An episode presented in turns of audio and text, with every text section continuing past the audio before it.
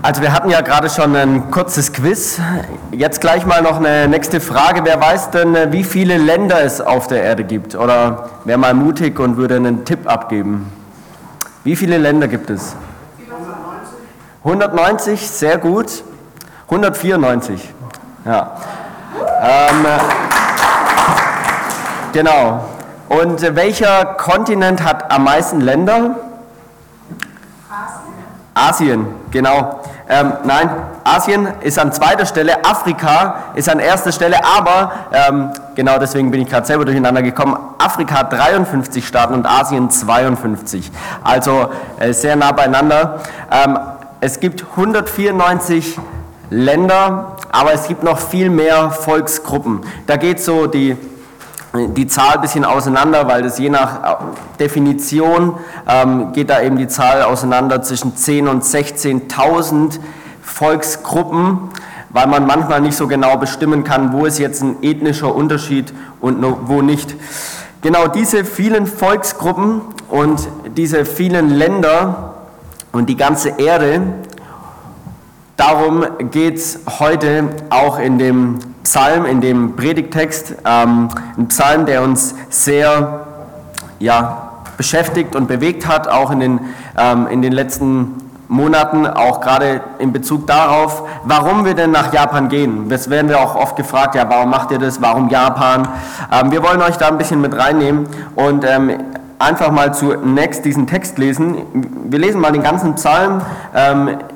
Ja, ich habe auch den Text hier vorne noch mit dabei, äh, kann man gerne mitlesen. Das ist jetzt nach der neuen Genfer Übersetzung. Genau, ich lese Psalm 96. Singt dem Herrn ein neues Lied. Alle Länder der Erde singt zur Ehre des Herrn. Singt für den Herrn und preist seinen Namen. Verkündet Tag für Tag, dass er uns Rettung schenkt. Erzählt unter den Nationen von seiner Herrlichkeit, unter allen Völkern von seinen Wundern. Denn groß ist der Herr und ihm gebührt das höchste Lob. Ehrfurchtgebieten steht er über allen Göttern. Alle Götter der Völker sind schließlich nur Götzen. Aber der Herr ist es, der den Himmel erschaffen hat. Majestät und Pracht umgeben ihn, Macht und Herrlichkeit erfüllen sein Heiligtum. Erweist dem Herrn Ehre, ihr Völkerstämme, preist die Herrlichkeit und Macht des Herrn. Ja, erweist dem Herrn die Ehre, die seinem Namen gebührt. Bringt Opfergaben und kommt in die Vorhöfe seines Heiligtums. Betet den Herrn an in heiligem Festschmuck. Alle Welt soll vor ihm in Ehrfurcht erbeben. Verkündet es den anderen Völkern.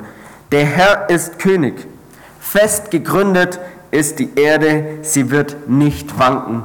Und der Herr wird für alle Völker ein gerechter Richter sein. Der Himmel soll sich freuen und die Erde soll jubeln, rauschen soll das Meer mit allem, was in ihm lebt. Die Felder sollen in Jubel ausbrechen mit allem, was auf ihnen wächst. Auch alle Bäume im Wald sollen jauchzen, wenn der Herr kommt. Ja, er kommt, um auf der Erde Gericht zu halten. Er wird die Welt gerecht richten und über alle Völker ein Urteil sprechen, durch das sich seine Wahrhaftigkeit zeigt. Wenn ihr aufmerksam mitgelesen habt, ich hoffe übrigens, das Du ist okay. Ähm, was, fällt, was fällt uns auf, wenn man diesen Psalm so liest? Die ganze Erde, sogar die ganze Schöpfung mit dem, mit dem Wald und, und die ganze, das ganze Meer, jeder Mensch, auch jeder Völkerstamm, ja, die ganze Erde wird hier mit reingenommen. Niemand ist ausgeschlossen. Und das immer noch mit diesem Beisatzwort alle. Das wiederholt sich ziemlich oft. Ich habe das mal markiert, um das nochmal zu zeigen. Ähm, 13 Mal, das ist so der erste Teil vom Psalm. Äh, und hier auf dem zweiten Teil kommt es immer wieder vor. Die anderen Völker, die ganze Erde, alle Völker, alle Welt. Immer wieder sagt der Psalmschreiber David, dass alle mit reingenommen werden. Niemand ist ausgeschlossen. Kein Mensch, nicht nur ein Volk, auch nicht nur das Volk Israel, sondern alle Welt. Und das ist eigentlich genau das Seltsame, wenn man auch das Alte Testament so ein bisschen liest.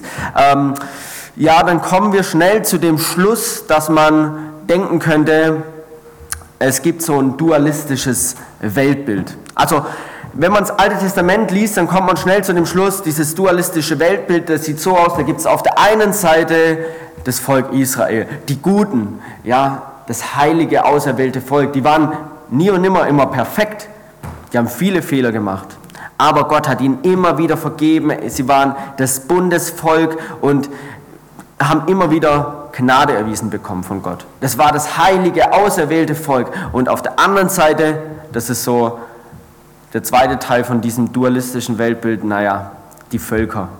Die ganzen Völker, die, wie sie alle heißen, die Hiviter und Girgashiter, Kananiter, äh, Perisiter und wie die ganzen Völker auch heißen, das, das sind die verdammten Völker, die, über denen wohl der Zorn Gottes steht, die Gott scheinbar oft auch vernichten wollte, die Bösen auf der anderen Seite, die, mit denen man nichts zu tun haben will eigentlich.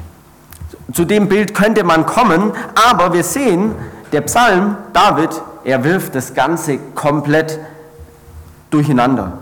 Er verdreht dieses Bild. Er sagt, hey, alle Völker, jeder Mensch, ähm, alle sind mit eingeschlossen, alle Völker, alle Welt, alle Menschen in allen Ländern sollen Gott, dem wahren Gott, die Ehre geben. Sie sollen ihm singen, seinen Namen preisen, von seiner Herrlichkeit und seinen Wundern erzählen und so weiter. Und da könnte man fast meinen, das ist seltsam. Ist das tatsächlich so dieses Bild vom Alten Testament oder ist es nicht vielmehr dieses dualistische Weltbild, das ich gerade so versucht habe zu beschreiben? Übrigens, die Pharisäer und Schriftgelehrten im Neuen Testament, wenn wir die so über die Lesen und über die Begegnungen auch mit Jesus, die hatten genau dieses Weltbild. Und deswegen war es oft so skandalös und falsch in ihren Augen, was Jesus gesagt hat. Deswegen ist es ihnen so aufgestoßen und deswegen hatten sie so einen Hass auf Jesus und wollten ihn töten, weil sie genau so gedacht haben, wir sind das auserwählte Volk, wir sind das heilige Volk und diese, diese Samariter und die Jebusiter und, und die Sidoniter, die auch im Neuen Testament vorkommen, mit denen will man nichts zu tun haben. Absolut nichts.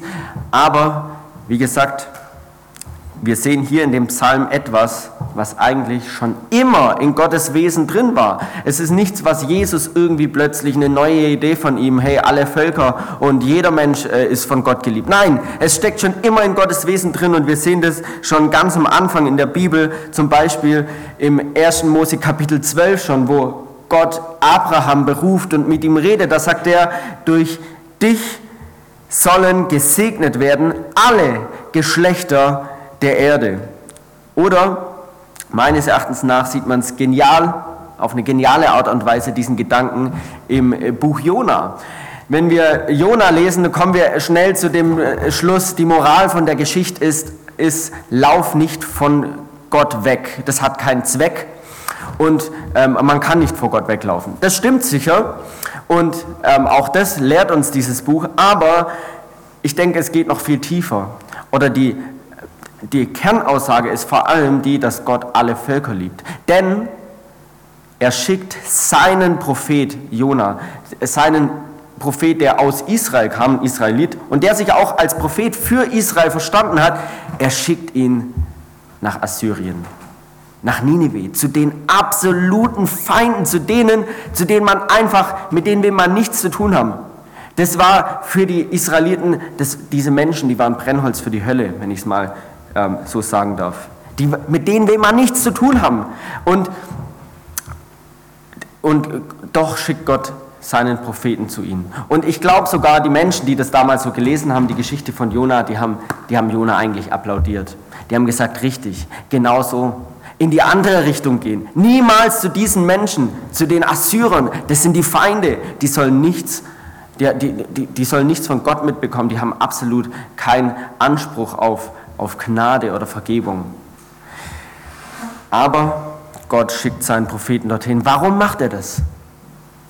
Weil ihm jeder Mensch am Herzen liegt. Weil es ihm eben nicht egal ist, was diese Assyrer, was die Leute in Nineveh da drüben machen, ob sie ihr Leben, ob, sie an Gottes Plänen, ob sie an Gottes Ideen fürs Leben vorbeilaufen, ob sie ihr Leben kaputt machen eigentlich sondern er möchte sie zur Umkehr führen. Und deswegen schickt er seinen Propheten dorthin, natürlich auch, um Jonas selber einen Denkzettel oder eine Lektion zu erteilen, meines Erachtens nach.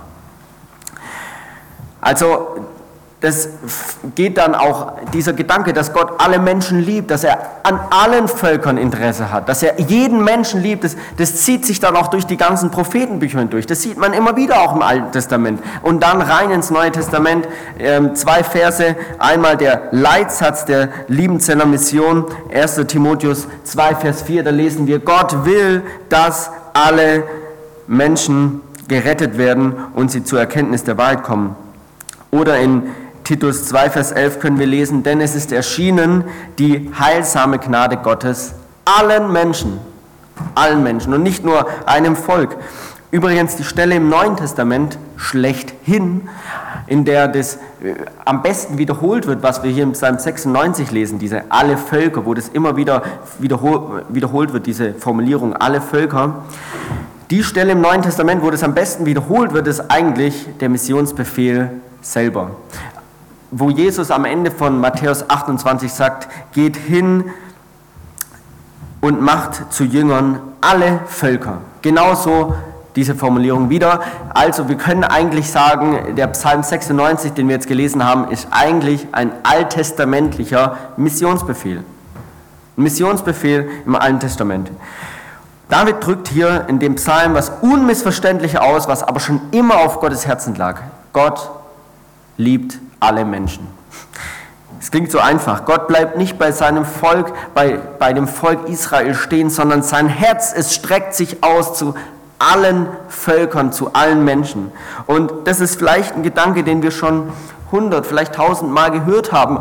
Gott liebt alle Menschen. Vielleicht schon seit der Kinderstunde immer wieder gehört, Gott liebt alle Menschen. Und vielleicht gerade deswegen auch ist es eine Gefahr, dass wir die wahre Bedeutung, die tiefe Bedeutung auch dessen und was es auch für unser eigenes Leben bedeutet, dass wir das vielleicht aus dem Auge verlieren.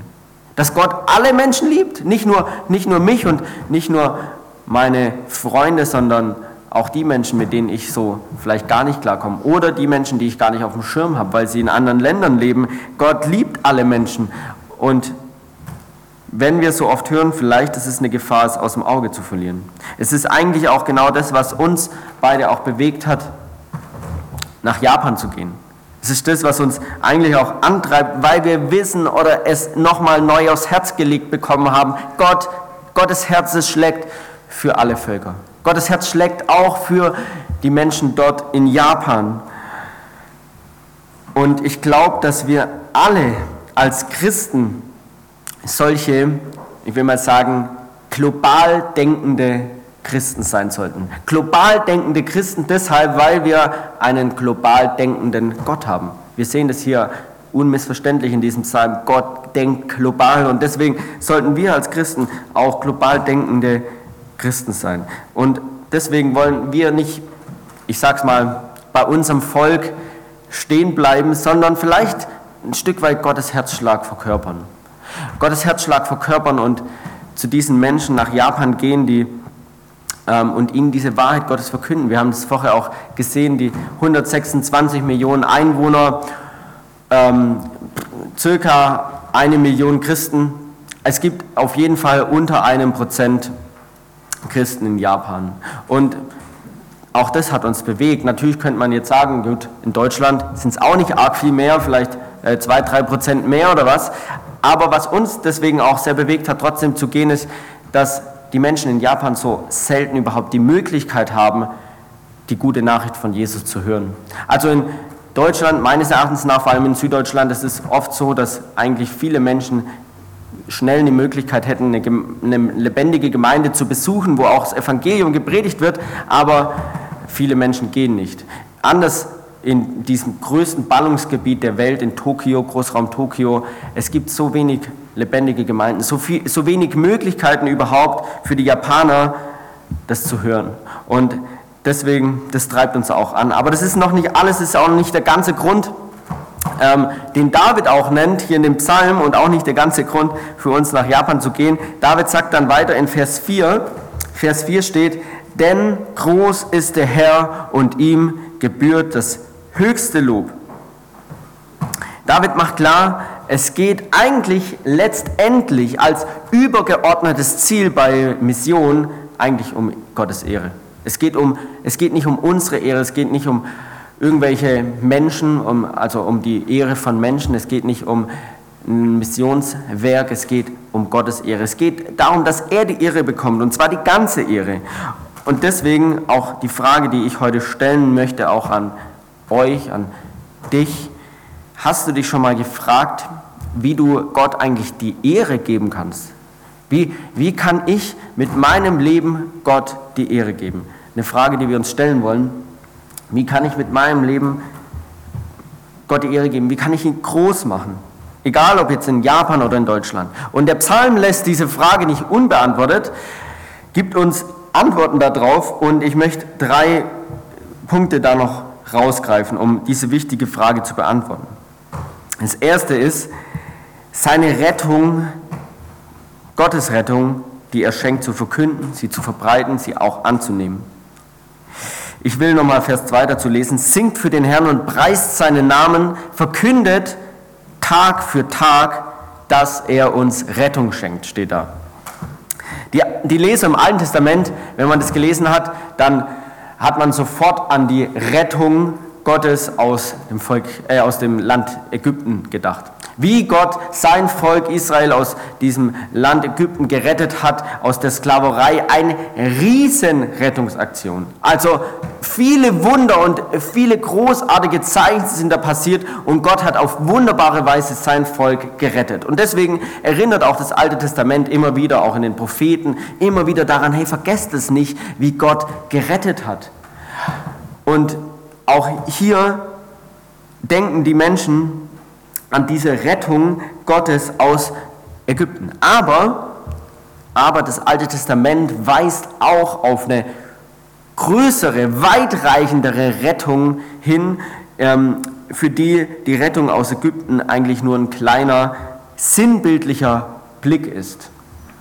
Es war klar, der Mensch braucht nicht nur eine irdische Rettung von Sklaverei oder von Feinden, von Bedrängnis aus Krieg, sondern der Mensch braucht Rettung aus Schuld und Sünde, die sonst zur ewigen, zum ewigen Getrenntsein von Gott, zum Verlorensein führt. Und jetzt, ähm, deswegen ist das Großartigste, das genialste Rettungs, die größte Rettungsaktion Gottes jemals, die er getan hat, seine, sein Werk der ewigen Erlösung durch das Sterben und die Auferstehung von Jesus. Durch seinen stellvertretenden Tod und die Strafe, die er auf sich genommen hat, die eigentlich jeder Mensch rechtmäßig verdient hat, dadurch schuf er eine immer geltende, ewige geltende Möglichkeit, gerettet zu werden. Und Jetzt geht es ans Eingemachte, weil jetzt wird es herausfordernd, jetzt wird es spannend, weil jetzt fordert der Psalm eben auf, die ganze Bibel fordert uns eigentlich auf, dich und mich, diese Rettung, die geschaffen ist, die da ist, die möglich ist, die zu verkünden. Dass die rauskommt, dass die groß gemacht wird. Dass Gott rettet, dass keine Verdammnis sein muss, dass es einen Weg aus Schuld und Sünde gibt. Diese Botschaft, sie muss raus an den Mann. Das macht der Psalm klar, das macht die ganze Bibel klar. Und wir haben gemerkt, sie muss auch nach Japan. Sie muss zu diesen Menschen dort in diese Länder getragen werden, weil wo ein Mensch mal seine Ewigkeit verbringt, das hängt davon ab, ob er diese Botschaft gehört hat und ob er dieser Botschaft vertraut hat. Und diese Nachricht, dass es Rettung gibt, die soll raus. Wir wissen, dass es ähm, für jeden Menschen auf dieser Erde gilt und auch für diese Menschen dort drüben in Japan. Das hat uns beide sehr stark motiviert. Es treibt uns an, ähm, dort hinzugehen, auch diese schwere Sprache zu lernen. Wir wollen, dass diese Botschaft gehört wird, dass sie ich sag mal, um die Welt geht, ähm, dass die Hölle besiegt ist, dass der Tod besiegt ist, der Satan besiegt ist, dass es keine Verdammnis geben muss, sondern dass Rettung möglich ist. Es ist ein bisschen wie bei diesen zwölf Fußballern, zwölf Fußballjungs, die nicht wie gewöhnlich nach dem Training nach Hause gekommen sind, sondern schon kurze Zeit später wurden sie von ihren Eltern bei der Polizei als vermisst gemeldet. Diese Fußballer, die waren mit ihrem Trainer Kurze Zeit war später, dass, äh, später war klar, dass diese Jungs, diese Fußballer mit ihrem Trainer in einer tropischen Höhle sind. Und dass mega Regenfälle diesen Höhleneingang überschwemmt hat. Und dass sie nicht mehr so leicht aus dieser Höhle rauskommen. Neun Tage lang waren dann Rettungsmenschen aus über 1000, äh, Entschuldigung, waren mehr als 1000 Personen aus über zehn Ländern ähm, damit beschäftigt, neun Tage lang diese Jungs mit ihrem Trainer aus dieser Höhle zu befreien. Und am 12. Juli letzten Jahres konnten alle gerettet werden und hatten es alle gut überstanden, außer einem äh, Taucher, der bei dieser Rettungsaktion ums Leben gekommen ist. Vielleicht ähm, erinnert ihr euch an diese Bilder aus dem letzten Jahr. Das war am 12. Juli letztes Jahr diese gelungene Rettungsaktion dieser Fußballjungs in Thailand mit ihrem Trainer. Und diese Bilder, die gingen um die Welt. Natürlich gingen sie um die Welt. Die, die waren in jedem Fernsehen, äh, in jeder Fernsehsendung, in jeder äh, Nachrichtensendung zu sehen. Die wurden in Magazinen, wurde darüber berichtet. Jetzt soll übrigens sogar ein Film über diese Geschichte gedreht werden und verkauft werden, in die Kinos kommen. Diese Bilder gingen um die Welt, weil für die Menschen war klar, das muss überall hingetragen werden, dass hier Rettung gelungen ist. Dass hier diese Jungs nicht in dieser Höhle gestorben sind, dass sie verloren gegangen sind in dieser Höhle, sondern dass sie gerettet werden konnten. Von über 1000 Menschen aus zehn Ländern, acht Tage lang. Boah, was für eine Rettungsaktion, was für eine geniale Rettung aber doch fast irgendwie schon klein im Vergleich zu dem, was Jesus gemacht hat. Im Vergleich zu der Rettungstat, die durch Jesus passiert ist, als er durch seinen Tod mehr Menschen rettete, als jemals irgendein Höhlentaucher jemals Menschenleben retten kann oder das Deutsche Rote Kreuz jemals Leben retten kann. Hey, wie viel mehr muss diese Botschaft raus muss diese Botschaft der Rettungsaktion von Jesus zu diesen Menschen um die Welt gehen, überall verkündigt werden. Und dazu wollen wir einladen, dazu wollen wir auch euch, wollen wir dich einladen, heute vielleicht auch ganz neu diese Frage auch zu stellen, was, was jage ich eigentlich nach in meinem Leben? Was ist eigentlich das, was mich antreibt? Was, wofür lohnt es sich eigentlich wirklich zu leben und was ist das Ziel meines Lebens? Das ist eine wichtige Frage. Ähm, was ist das Ziel, für das sich wirklich lohnt, zu leben und zu sterben? Und deswegen sagen wir, sei dabei, mach mit, mach vielleicht was Verrücktes für Jesus, was Verrücktes fürs Evangelium, für die gute Botschaft von Jesus. Ob das jetzt heißt, dass, dass du hier bleibst und, und betest für Weltmission oder Geld gibst für Weltmission, oder ob das heißt, dass du deine, die Kultur deines Nachbarn, deines Arbeitskollegen kennenlernst und versuchst dir zu überlegen, wie kann ich da die gute Botschaft von Jesus reinbringen. Wir werden eine neue Kultur, eine neue Sprache auch lernen, aber auch die Kultur in Deutschland verändert sich ja und ich würde mal ähm, eine steile Aussage, Behauptung machen, die Kultur der jungen Generation ist anders wie die der älteren Generation und auch die äh, verändert sich und deswegen es lohnt sich da mal sich reinzudenken und sich dann zu überlegen, hey, wie kann ich vielleicht dem, der eigentlich ganz anders denkt wie ich, wie kann ich mich da reindenken, um ihm dann die gute Botschaft von Jesus zu erklären und ähm, diese weiterzugeben. Und so, das ist ein Weg, um Gott die Ehre zu geben. Das bedeutet es, ihn groß zu machen, wie es Psalm 96 ja auch sagt. Das ist der erste, aber ich möchte noch ein zweites einen zweiten Punkt machen, den der Psalm sagt, wie wir Gott groß machen können, ihm die Ehre geben können, ihn als König anzuerkennen und seine Königsherrschaft zu verkünden. Dazu will ich nochmal Vers 3 bis 5 lesen. Da steht, er zählt unter den Nationen von seiner Herrlichkeit, unter allen Völkern von seinen Wundern. Denn groß ist der Herr und ihm gebührt das höchste Lob. Ehrfurchtgebieten steht er über allen Göttern. Alle Götter der Völker sind schließlich nur Götzen. Aber der Herr ist es, der den Himmel erschaffen hat. Und in Vers 10 steht, verkündet es den anderen Völkern, der Herr ist König. Fest gegründet ist die Erde, sie wird nicht wanken.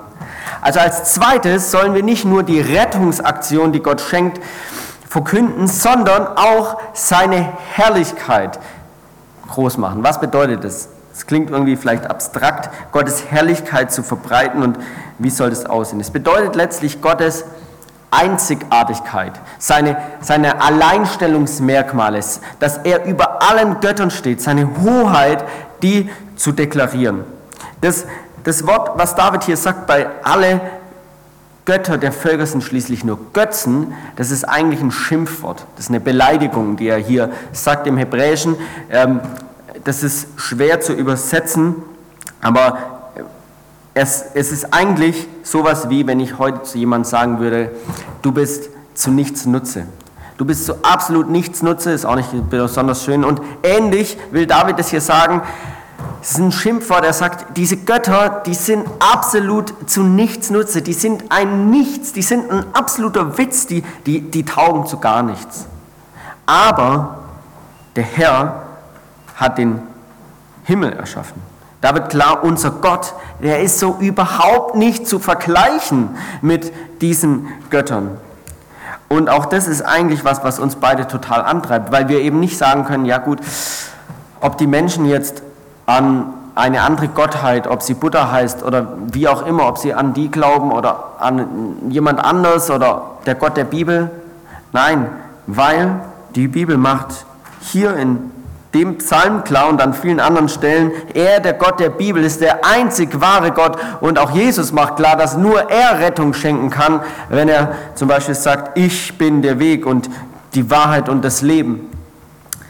Es war auch das, was die ersten Christen eigentlich ausgezeichnet hat. Ihr, ihr Glaubensbekenntnis war einfach, Jesus Christus ist Herr. Und damit haben sie eigentlich ihr Leben riskiert, weil der Kaiser sich damals selber zu Gott gemacht hatte. Und dann zu sagen, Jesus Christus ist der Herr, er ist der wahre Gott und der Kaiser ist nur ein Mensch, damit haben sie ihr Leben riskiert. Und dieses Alleinstellungsmerkmal, diese Größe Gottes, dass er Herr ist, diese Herrlichkeit, die soll gepredigt werden, soll verkündigt werden. Es ist vergleichbar mit einem glorreichen Ereignis in unserem Leben. Wenn ich an ein glorreiches Ereignis denke, so was richtig ähm, Großes, dann denke ich an einen Sieg der deutschen Fußballnationalmannschaft. Also wenn Deutschland ein großes Spiel gewinnt bei einer EM oder einer WM, dann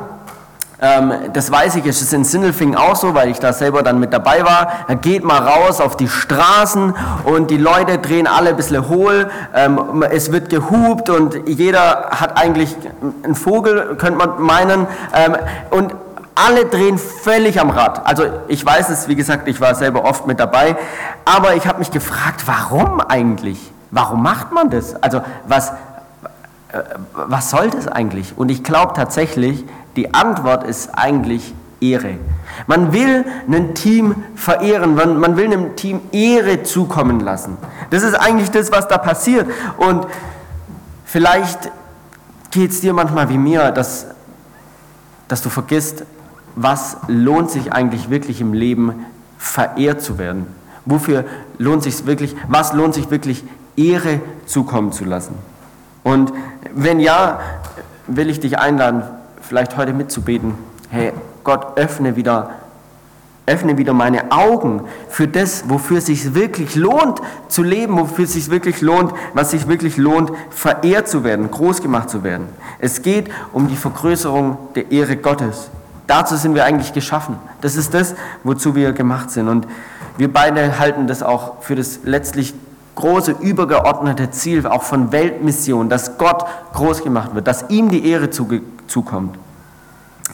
Und jetzt noch kurz der letzte Punkt, den der Psalm offenlegt, wie wir Gott die Ehre geben können. Der Psalm spricht auch immer wieder davon, dass Gott Richter ist und alle Menschen, alle Völker, alle Welt gerecht richten wird. Das ist hier in Vers 13, da steht, ja, er kommt, um auf der Erde Gericht zu halten. Er wird die Welt gerecht richten und über alle Völker ein Urteil sprechen, durch das sich seine Wahrhaftigkeit zeigt. Also auch das ist Teil dessen, wozu David uns auffordert, vor Gottes Gericht zu warnen und die Menschen darauf aufmerksam zu machen, dass es eben mehr gibt als dieses Leben. Wir, vielleicht ist eine Krankheit der Deutschen, ähm, keine Ahnung, ob es in anderen Ländern auch so ist, wir leben sehr fokussiert auf dieses Leben, glaube ich. Und wir denken oft, wir müssen alles in dieses Leben reinpacken, möglichst genial, äh, geniales Leben jetzt und hier und alles möglichst hier reinpacken. Aber es, dieses Leben ist eigentlich nichts, es ist nicht alles. Dieses Leben, es ist nicht alles und darauf vielleicht auch aufmerksam zu machen und so zu zeigen, hey, Gott wird mal gerecht richten. Dieses Leben ist nicht alles, es kommt noch mehr. Ähm, und deswegen, damit will ich schließen, ähm, wir sehen hier eigentlich eine interessante Reihenfolge in dem Psalm. Also, wir sollen nicht nur über die Fakten reden, ähm, wir sollen zunächst, zunächst, mal, zunächst mal das Erste, die Rettung verkünden.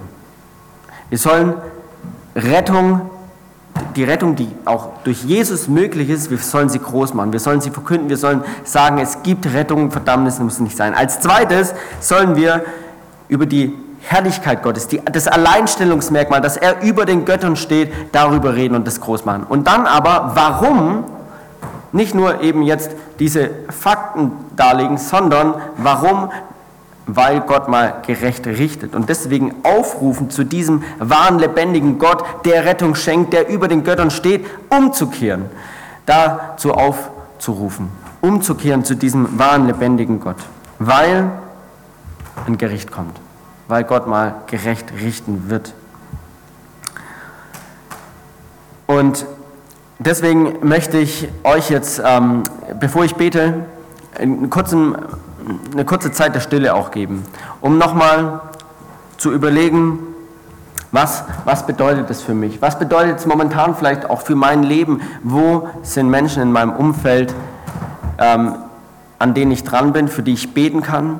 Und was ist vielleicht gerade dran? Vielleicht meinem Arbeitskollegen, Familienmitglied, meinem Nachbarn oder dem Mitschüler, Mitstudent, das klarzumachen, dass Gott rettet, oder vielleicht darüber zu reden, das zweite, wer Gott ist. Wer ist eigentlich dieser Gott? Und dass er eben der wahre, lebendige Gott ist. Oder vielleicht ist es sogar gerade bei dir dran, darüber zu reden, dass Gott gerecht richten wird. Dass es mehr gibt als dieses Leben. Und deswegen möchte ich äh, eine Zeit geben, wo ihr einfach darüber nachdenken könnt, ähm, auch im Stillen beten könnt, vielleicht für diese Menschen, die Gott euch aufs Herz legt und einfach von Gott zu hören, was diese Botschaft, was dieser Psalm, was diese Punkte für dich gerade in deinem Leben bedeuten. Und dann möchte ich gemeinsam mit uns beten.